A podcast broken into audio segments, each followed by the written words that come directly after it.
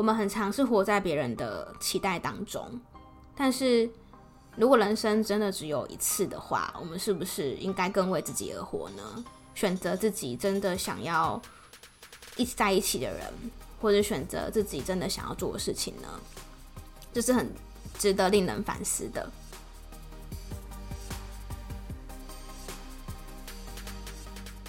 欢迎来到业务人生教我的事，我是频道的主持人 Uma，同时也是 COGI Coach 职场女装的创办人。在这个频道里，和你聊聊我十年以来的业务经验谈，有时候也会邀请到各行各业的业务朋友们或创业家们上这个节目，跟我们分享他人生的故事哦。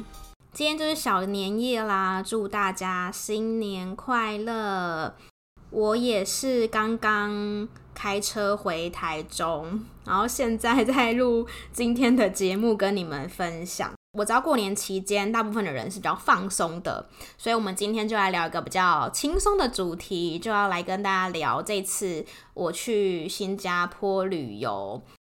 在开始之前呢，也想跟你们说，Uma 业务人生教我的事已经有开放订阅电子报喽。如果你想要在接收这个 podcast 的一些最新消息，不管是未来有举办见面会等等的资讯，或是可能一些节目的第一手讯息的话，未来我都会透过这个订阅电子报的方式跟你们分享为主。那怎么订阅呢？就是点击资讯栏的连接。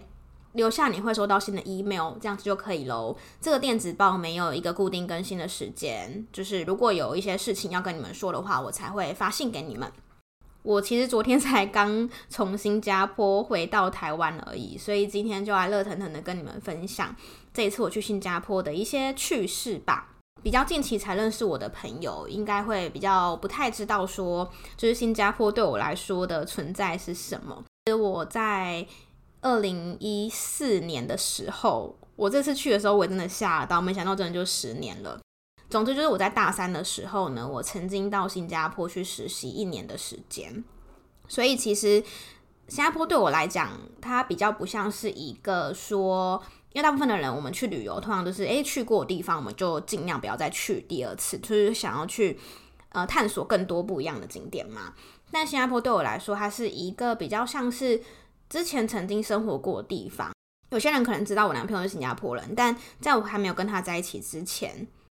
那一年实习之后呢，每一年我都会回新加坡一次，大部分都去一样的地方，但我觉得每一次呃回去新加坡，只要踏上这块土地，都会让我觉得有一种。重生，然后有勇气的感觉，我觉得或许就是因为当时候我还很年轻，那时候才十九岁而已，所以我很鼓励，如果我现在正在听听这个节目的你是大学生的话呢，一定要好好利用学生的身份，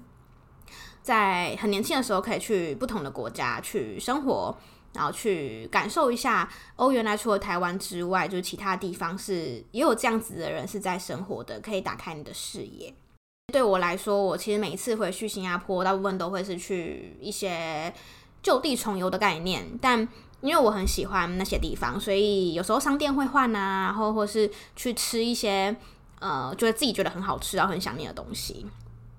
那没想到我这一次回新加坡，竟然已经过了五年了，因为 COVID 的关系，加上我这次算是呃 COVID 后第一次出国。但是我没想到，竟然是五年，已经竟然已经隔了五年没有去新加坡了。在这五年前，我每一年都会回去，所以这次回去也发现了蛮多不一样的地方。那还是仍然还是非常非常喜欢新加坡。待会我会分享我喜欢新加坡的原因，然后也会跟你们分享我在飞机上看的一部电影《手札情缘》的观后感。这就是我跟新加坡的关系分享。后来我跟我男现在男朋友在一起，那因为他是新加坡人，所以我又更多机会可以回去新加坡旅游了，而且又有在地人可以带我去走一些我比较不熟悉的地方，然后可以吃一些在地的美食。我从后台的数据看到，我知道有一些听众是新加坡人，所以如果你是新加坡人的话，也欢迎可以跟我相认，可以写信给我，跟我相认这样子，我也很开心。接下来呢，分享几个。我觉得新加坡跟台湾比较不一样哈，我很喜欢的地方。第一个是新加坡的天气，其实还是有非常非常多人不知道说新加坡是一个四季如夏的地方。就是整年都是夏天，没有冬天，没有像台湾有四季。这个也没有什么，因为我也是到我那时候去实习的时候，我才知道这件事情。我这一次去也是就是夏天，因为台北的冬天比较偏湿冷的天气嘛，所以去新加坡就是觉得哇，那个天气真的是感受度差非常多。还有一点呢，就是像我男朋友他就特别的明显的感受到，因为他说他以前来新加坡的时候都没有珍惜随时的好好天气跟大太阳跟蓝天白云。他以前都会常抱怨说，觉得新加坡很热啊，然后很闷啊。但他这一次呃回新加坡的时候，他就真的超级感恩新加坡的好天气，因为他觉得这得来不易。因为在台北很少很少有这种阳光明媚的日子，但是在新加坡就是一年三百六十五天，几乎有 三百天应该都是这样子的天气吧。嗯，所以天气这件事情是我们都很喜欢的。虽然说我们一开始前两天的时候有微中暑。因为就很开心看到那个很开心看到太阳，然后一直去晒太阳，都没有特别去找遮蔽物这样子。第二个呢是新加坡的交通，新加坡的交通会是以搭公共运输工具为主，那那边也很少机车，但是因为新加坡的公车路线跟捷运路线其实发展的很完整，比较有点像台北这样子的感觉，所以其实在新加坡的交通也是算蛮方便的，不管你是去旅游或者你在那边生活。而且新加坡的公车超干净，我也是这次去的时候又再更惊讶一次。这种东西就是这样嘛，没有比较没有伤害，所以新加坡公车就真的很干净，但也相对来说价格也比较高，没有像台湾的公车这么便宜。第三点呢是新加坡的整体的环境吧，新加坡有另外一个称号叫做花园城市，所以你在路上会看到它的街道是非常干净整齐，然后也种非常非常多树。这次我在搭公车的时候，我还有特别去观察，发现新加坡的树其实都就是非常的大棵，可能也是因为天气的关系，这样子路人在走路的时候才可以乘凉。大部分新加坡的路都是有遮蔽物的，有就是说下雨天你就算不带雨伞，你也可以出门，然后不会被淋湿，因为每一个人行道上面都是有遮蔽的遮蔽物，就是不会让你淋到雨。还有，我特别喜欢新加坡住商分离这件事情。这个是在我之前去实习的时候就已经发现的事，就已经知道的事。因为新加坡他们主要是政府组屋，就是政府盖的，算是公共建设这样子。然后他们是住的地方就是一区一区，然后里面可能会有一些超市啊，还有一些呃小贩中心，是吃饭的地方。还有一些公园啊等等的，就是比较偏向是住家用的概念。但是商业区的话会在另外一个位置，所以我认为像这样子的一个环境是真的是还蛮适合居住的。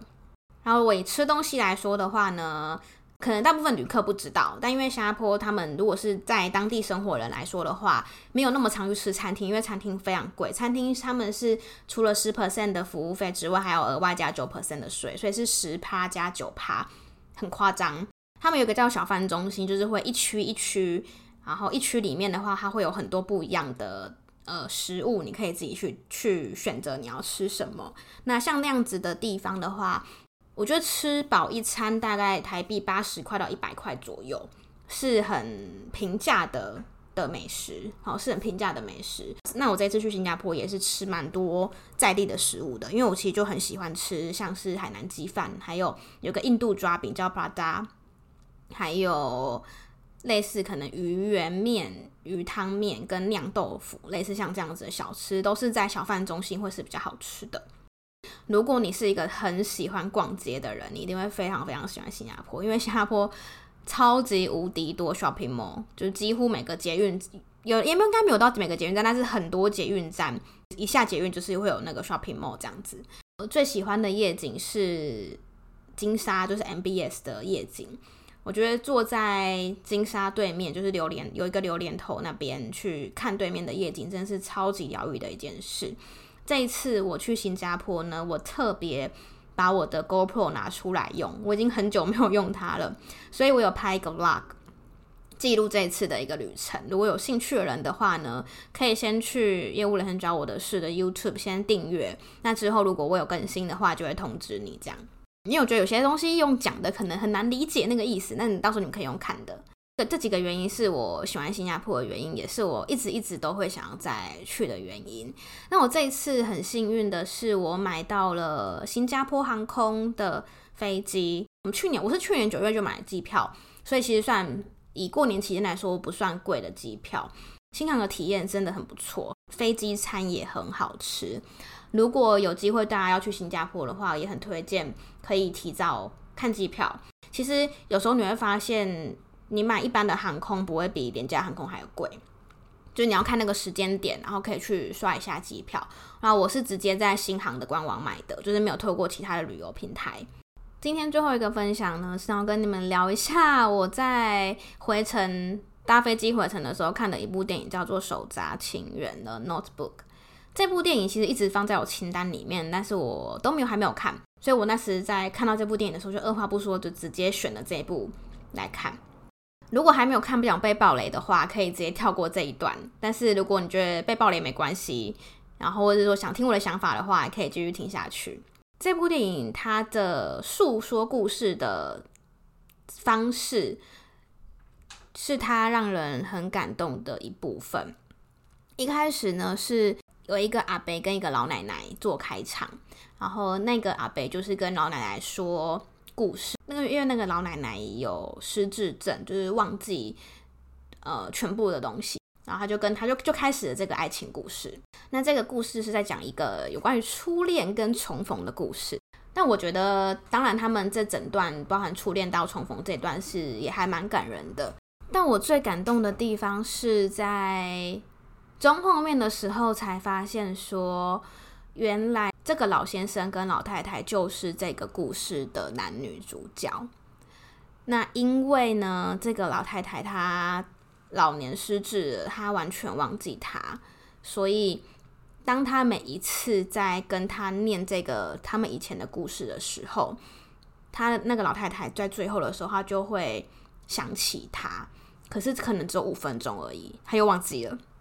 但他们两个之间的感情。就是可以透过这个老先生，他不放弃他失智的老婆，愿意一直一直念故事给他听。虽然说每一次念完，他只会恢复记忆五分钟之后又忘记他了，但是这样子的一个情感，我是觉得很令人动容的。那中间还有一段是让我印象很深刻的是。因为这个男主角跟女主角是家世非常悬殊，因为女主角是超级有钱，男主角只是一个一般人这样。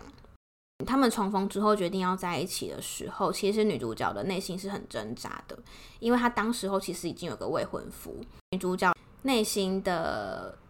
情感是很难抉择的，因为她有来自她父母的压力，有来自她未婚夫的未婚夫的压力。当那时候，男主角就跟他讲一句话，说：“请他不要去想别人怎么想的，就是不要去管说，如果他选择了他，他父母会怎么想；他选择了他，他未婚夫会怎么想。请他去面对自己的心，去想说，你想要的是怎样的日子。”那我觉得。其实，在现当然这个是戏啦，哈，毕竟它只是一部戏而已。不过，对于在现实的生活当中，我们很常会在面对到一些很重要的选择的时候，会太过在意他人的想法。那当然，这些也不是说是他人的，都是我们重要的人，不管他可能是我们的父母也好，我们很常是活在别人的期待当中。但是如果人生真的只有一次的话，我们是不是应该更为自己而活呢？选择自己真的想要。一起在一起的人，或者选择自己真的想要做的事情呢，这是很值得令人反思的。那因为这一次我从新加坡回来，是我自己先回来，我男朋友回来留在新加坡过年，